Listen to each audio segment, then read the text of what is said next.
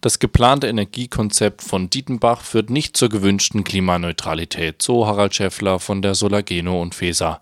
Jörg Lange, geschäftsführender Vorstand von CO2-Abgabe e.V., ist eine weitere Stimme, die sich zum Konzept der Stadt Freiburg äußert.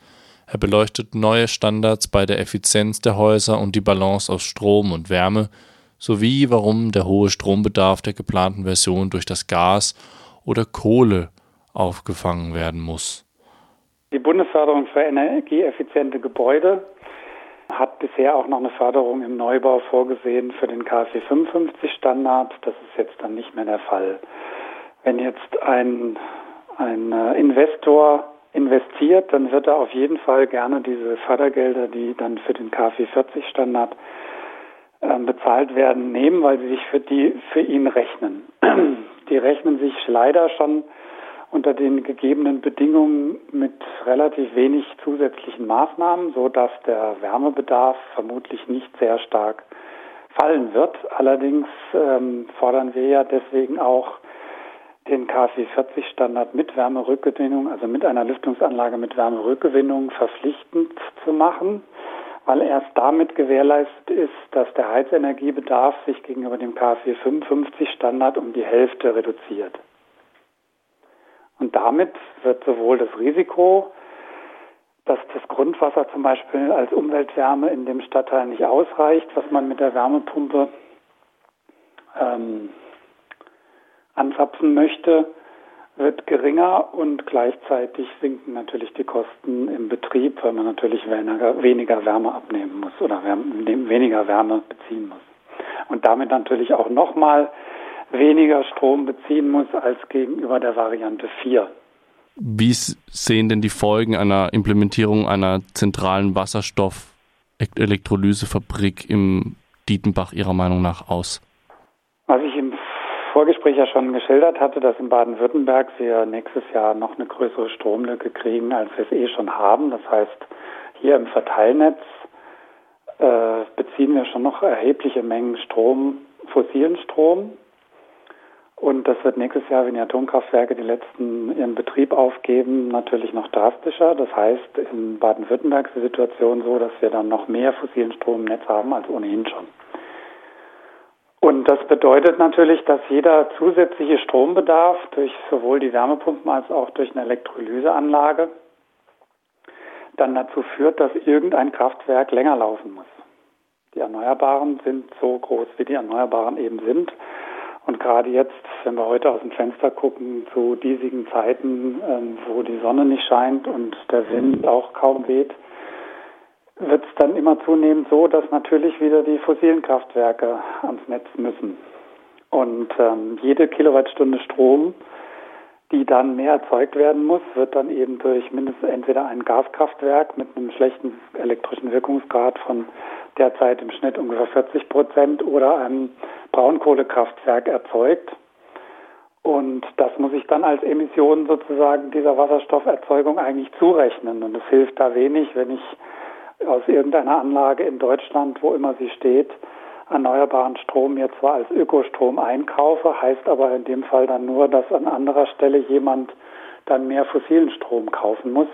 Und hier rein physikalisch kommt dieser Ökostrom ja nie an, sondern hier physikalisch vor Ort kommt immer nur der Strom an, der auch tatsächlich hier angeliefert wird durch das Stromnetz. Und deswegen muss so ein Konzept, wenn es mit einer Elektrolyse arbeitet, muss eigentlich darstellen, wo dieser zusätzliche Strombezug denn tatsächlich herkommt, hier vor Ort und mit welchen Emissionen sozusagen er dann behaftet ist. Und das tut aus unserer Sicht das Konzept nicht.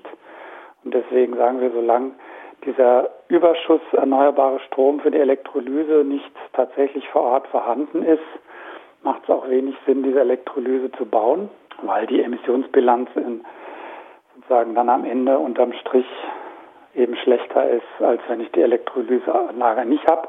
Außerdem gibt es noch eine Ineffizienz, wenn ich denselben Strom äh, hier aus dem Netz beziehe und würde damit direkt elektrisch äh, Mobilität zum Beispiel ermöglichen, dann komme ich auf deutlich höhere Fahrleistungen mit direkt, äh, direkt elektrisch betriebenen Fahrzeugen als mit Wasserstofffahrzeugen. Wasserstofferzeugung macht vor allem in Zukunft äh, in den nördlicheren Bereichen, davon, wo es schon sehr viel erneuerbarer Anteil im Stromnetz vorhanden ist, Sinn.